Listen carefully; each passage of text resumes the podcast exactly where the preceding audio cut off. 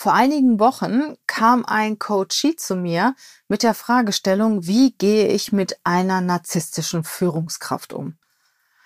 Und ich fand die Fragestellung schon recht kraftvoll und habe mich auch selber vorbereitet auf das Coaching, habe mich auch nochmal erkundigt zu dem Thema Narzissmus. Wie erkenne ich Narzissten? Wie gehe ich mit Narzissten um? Kann ich Narzissten verändern? Wie integriere ich sie in die Organisation? Und so weiter. Wir hatten auch ein sehr interessantes Coaching. Wir haben viele Erkenntnisse daraus gezogen. Mein Coachee hat einige Anregungen mitgenommen und selber erarbeitet, wie er mit dieser narzisstischen Führungskraft umgeht. Das Ganze hat mich aber irgendwie überhaupt nicht losgelassen und ich habe jede Woche Sonntag auf Clubhouse ein Führungstalk um 11 Uhr. Vielleicht kommst du mal dazu, wenn dich das interessiert und wir besprechen immer spannende Themen. Und bei Clubhouse ist es ja so, das ist diese neue Audio-App, die man im Moment nur mit iPhones runterladen kann. Da ist es ja so, es kommen ja immer ganz andere unterschiedliche Menschen in den Raum und jeder hat die Möglichkeit, ja an der Diskussion teilzunehmen. Und wir hatten an diesem Sonntag das Glück, oder vielleicht war das Thema auch so interessant, dass wir einige Psychologen und Therapeuten mit auf der Bühne hatten, die über das Thema auch kontrovers diskutiert haben. Das zeigt dann natürlich auch, dass Narzissmus verschiedene Seiten haben kann und dass man auch verschiedene Ansichten zu diesem Thema mitbringen kann. Und da es so ein aktuelles Thema war und wir hatten so viele Zuhörer wie kaum zuvor, wir haben den Raum nach zwei Stunden geschlossen. Wir hätten den, glaube ich, noch weitere fünf Stunden offen halten können. Und das zeigt mir, wie stark das Interesse an diesem Thema ist und wie stark doch Narzissmus auch bei uns verbreitet sein muss und wie viele Menschen ja unter narzisstischen Personen leiden. Und ich habe heute in diesem Podcast die wichtigsten Aspekte aus diesem Talk zusammengeführt und möchte sie gerne mit dir teilen. Du weißt, ich bin weder äh, Psychologe noch Therapeut. Die Informationen, die ich dir heute gebe, sind Informationen, die ich vorher schon und auch in diesem Talk gesammelt habe. Also sei gespannt, lass dich inspirieren und nimm eine ganze Menge mit von dem Thema Narzissmus. Mein Name ist Regina Volz. Ich bin Gründerin und Inhaberin der Volz Personalberatung in Köln, beschäftige mich mit Headhunting, Recruiting. Wir äh, unterstützen Unternehmen, die richtigen Mitarbeiter zu finden. Und ich bin Führungskräftecoach und kümmere mich um die ganzheitliche Führung. Mich interessiert die Person als Ganzes. Nur wenn du dich selber führen kannst, bist du auch in der Lage, andere Menschen zu führen. Und jetzt sei gespannt, ja, auf das, was du über Narzissten wissen musst. Hey, ho! Willkommen zur Show. Leadership is a Lifestyle direkt in dein Ohr. Ganz egal, wo du grad bist, ganz egal, was du grad machst. Das ist alles, was du wissen musst, zusammengefasst. Du willst nach oben oder dass alles so bleibt. Du willst ein bisschen glücklicher oder erfolgreicher sein. Du willst, dass du Ziele erreichst. Dann nimm dir doch die nächsten Minuten für dich Zeit. Denn das ist, was Leadership is a Lifestyle heißt. Wo kommt eigentlich der Begriff Narzissmus her? Narziss ist in der griechischen Mythologie ein Jüngling, der die Liebe anderer, auch die Liebe der Nymphe Echo, zurückwies und so sehr in sein eigenes Spiegelbild verliebt war, welches er in einem See, in dem er sich spiegelte, sah und seinen Blick nicht mehr davon lassen konnte. Das ging so weit, dass er schließlich hineinfiel und ertrank. An dieser Stelle wachsen heute Narzissen. Narzissmus ist seitdem das Synonym für krankhafte Selbstverliebtheit. Das sagt die griechische Mythologie. Narzissmus ist ein Stück Selbstverliebtheit, was man aber auch benötigt. Es gibt einen gesunden Narzissmus, der ja für jeden Menschen auch sehr wertvoll ist. Du brauchst ein Stück weit Selbstverliebtheit. Du musst ein gesundes Selbstwertgefühl haben, ein gesundes Selbstbewusstsein. Ja, und ein gesundes Maß an Narzissmus ist in den meisten Menschen vorhanden und es ist auch gut so. Das der, dieser gesunde Narzissmus stärkt dein Selbstwertgefühl, stärkt dein, dein Selbstbewusstsein und befähigt dich natürlich auch Dinge zu tun, die Mut benötigen und dich auch gegenüber anderen Menschen zu behaupten. Der Übergang jedoch zu ungesundem Narzissmus ist fließend. Ein ungesunder Narzissmus ist eine Persönlichkeitsstörung. Wo kommt das eigentlich her, dass manche Menschen so extrem narzisstisch sind, dass es schon ungesund ist? Ja, in unserem Clubhausraum waren sich die Psychologen und Therapeuten einig, dass es in erster Linie aus der Kindheit kommt. Also die Menschen sind entweder sehr vernachlässigt gewesen, man hat sie einfach links liegen lassen und nicht beachtet, oder die Kinder wurden stark verwöhnt. Sie bekamen alles, was sie wollten und haben schon als kleines Kind mitgeteilt bekommen, sie sind einfach toll, egal was sie machen, sie sind super, herrlich und wunderbar. Sie, sie kennen es gar nicht, dass irgendjemand sie kritisiert, ja, und finden sich einfach herrlich und haben dann natürlich irgendwann mal ein Problem damit, wenn sie auf die Menschheit losgelassen werden. Und dann gibt es auf einmal Menschen, die das ein oder andere kritisieren. Das kennen sie gar nicht. Und sie brauchen Anerkennung, wie der Mensch zum Leben den Atem. Woran erkennt man denn einen ungesunden Narzissmus? Aus unserem Talk habe ich jetzt zehn Punkte zusammengefasst, woran, woran man ungesunde Narzissten erkennt. Also zunächst mal, Narzissten haben ein geringes Selbstwertgefühl. Sie versuchen das nach außen zu überspielen. Sie versuchen das mit ihrer Selbstherrlichkeit nach außen, ja, zu überspielen und selber im Inneren haben sie ein ganz geringes Selbstwertgefühl. Zweitens, sie haben ein extremes Bedürfnis nach Anerkennung. Sie brauchen Lob. Sie, sie brauchen das einfach, dass sie ständig gelobt werden und Menschen, die sie loben, ziehen sie auch eher in ihren Bann und mit denen umgeben sie sich auch sehr gerne. Und Menschen, die sie kritisieren, ja, die meiden sie, beziehungsweise dagegen gehen sie auch gegen an. Das dritte ist, sie sind sich selbst sehr, sehr wichtig und ja, haben eine große, sehen, sehen sich selbst schon fast als Gottheit und haben ein großes Gefühl für die eigene Bedeutung. Also sie möchten auch von anderen sehr wichtig genommen werden und brauchen das auch, dass man ihnen das spiegelt, dass sie so wichtig genommen werden. Ja, Viertens ist, sie beuten andere aus für eigene Zwecke. Und das machen sie auch mit Zuckerbrot und Peitsche. Also sie ziehen gerne andere in ihren Bann und ja, die sind, sie, sie geben unheimlich positives Feedback und loben die anderen und sie finden die toll und was weiß ich alles. Und in dem Moment, wo sie sie gekrallt haben, ja, gehen sie mit der Peitsche auf sie los. Sie haben ein gewisses Maß an Empathie, das sie für ihre Ziele und Zwecke einsetzen, aber es ist keine echte Empathie.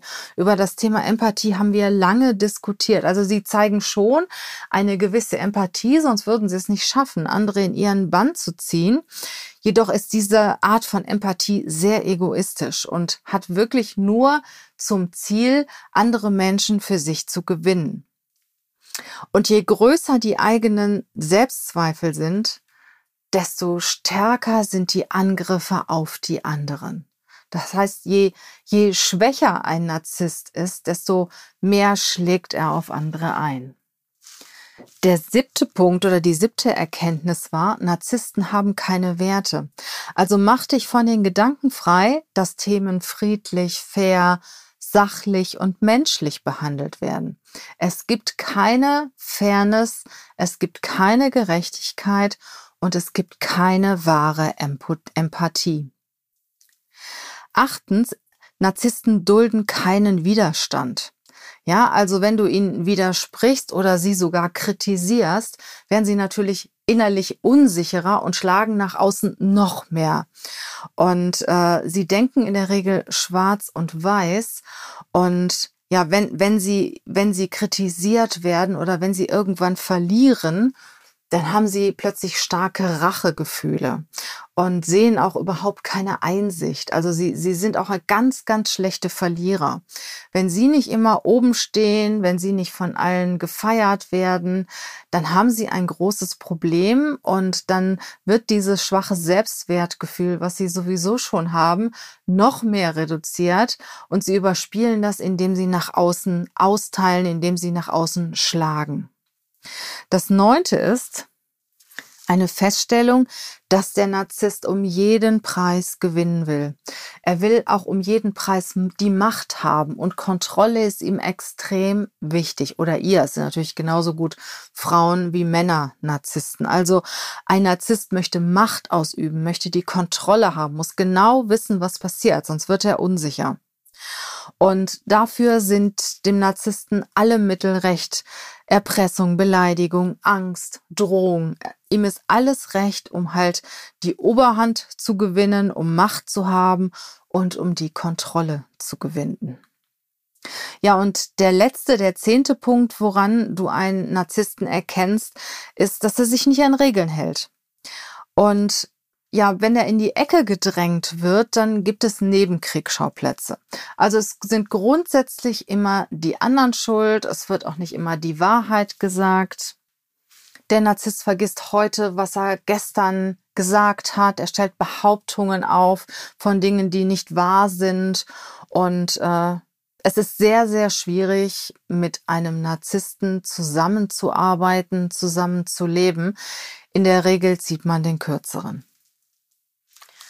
Jetzt gebe ich dir fünf Hinweise, fünf Tipps, wie du dich mit einem ungesunden Narzissten ähm, ja, verhalten kannst oder wie du dich, wie, wie du dich verhalten kannst, um mit einem Narzissten, der eine Persönlichkeitsstörung hat, klarzukommen. Also das Erste, was auch alle in diesem Raum gesagt haben, sieh zu, dass du das Weite gewinnst. Reiß aus, versuche so wenig Zeit wie möglich mit einem Narzissten zu verbringen. Wenn es ein Kollege ist, wenn es ein Chef ist, ähm, da verlässt du am besten das Unternehmen, weil es ist schon heute sicher, dass er dir morgen psychischen Schaden zufügt. Und ja, es ist ganz, ganz schwierig und kratzt wirklich ganz ganz stark an der eigenen Psyche, länger auf Dauer mit einem Narzissten zusammenzuleben oder zusammenzuarbeiten. Wenn du es nicht kannst, wenn du gebunden bist, dann geh aus der Rolle des Betroffenen raus und geh in die Rolle des Beobachters. Dann musst du das Zusammenleben, das Zusammenarbeiten mit diesem Narzissten wirklich sehr gut planen und dir am besten von außen anschauen, damit du selber nicht immer reingezogen wirst und damit du ja persönlich auch nicht zerstört wirst. Tritt aus aus der Rolle des Betroffenen in die Rolle des Beobachters und lasse keine Emotionen zu. Das dritte ist, rechne jederzeit mit Angriffen. Rechne damit, dass du ungerecht angegriffen wirst, dass du niedergemacht wirst und in den Situationen bleibe klar, bleibe sachlich, bleibe gelassen und überlegt. Also rechne damit, dass es immer wieder kommt und leg dir am besten Sätze bereit, die du in solchen Situationen sagen kannst. Bleib auf jeden Fall selber sachlich und äh, klar dem anderen gegenüber. Hab keine Angst, weil Angst ist ganz, ganz schlimm. Also rechne jederzeit mit Angriffen und versuche aus der Situation rauszugehen oder sachlich und klar zu kommunizieren. Du kannst zum Beispiel sowas sagen, ich spreche klar, sachlich und wertschätzend mit Ihnen und ich erwarte das Gleiche auch von Ihnen. Oder du kannst sagen, heute stehe ich für dieses Gespräch nicht zur Verfügung. Es nimmt eine Form an, ja, die ich nicht teilen möchte. Wir können gerne für morgen einen Termin machen, in dem wir das Gespräch sachlich und wertschätzend weiterführen. Also überleg dir genau Sätze, die passen könnten, die du dann in diesen Situationen rausholst, weil diese Situationen werden kommen, garantiert. Ja, und das vierte ist auf jeden Fall Stärke zeigen.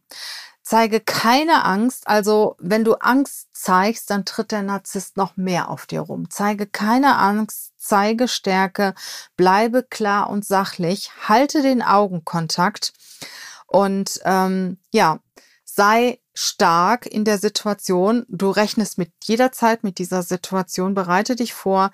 Sei stark. Lass dich nicht erniedrigen. Bleib bei dir. Äußere deine Wünsche. Ähm, spreche über deine Themen und bleibe damit dabei ganz klar und sachlich. Und die Angst hat hier nichts verloren. Und das letzte ist, ja, plane diese Gespräche und äh, dokumentiere auch die Gespräche, weil ein Narzisst hat die Angewohnheit, dass er heute nicht weiß, was er gestern gesagt hat. Also Dokumentation der Gespräche, Beweisführung sind das A und O und wichtige Dinge lässt du dir am besten schriftlich geben.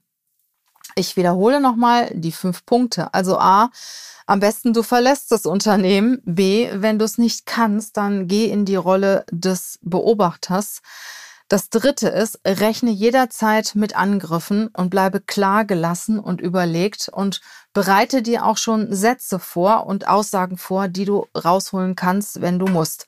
Das vierte ist, zeige keine Angst, zeige Stärke, bleibe bei dir, halte Augenkontakt, äußere deine Wünsche klar und deutlich. Und fünftens, plane diese, diese Gespräche, führe Beweise, dokumentiere die Gespräche und lass dir wichtige Dinge schriftlich geben. Das Fazit aus diesem Talk, wie gehe ich mit einem Narzissten um, ist, halte Abstand, halte dich von Narzissten fern, wo eben es möglich ist, weil du kannst nicht gewinnen.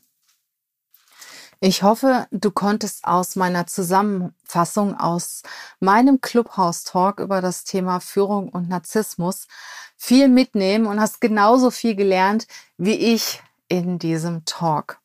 Hast du auch ein Thema, das dich beschäftigt, bei dem du Unterstützung brauchst oder wenn du dich auch weiterentwickeln möchtest in deiner Führungsrolle, sprech mich gerne an.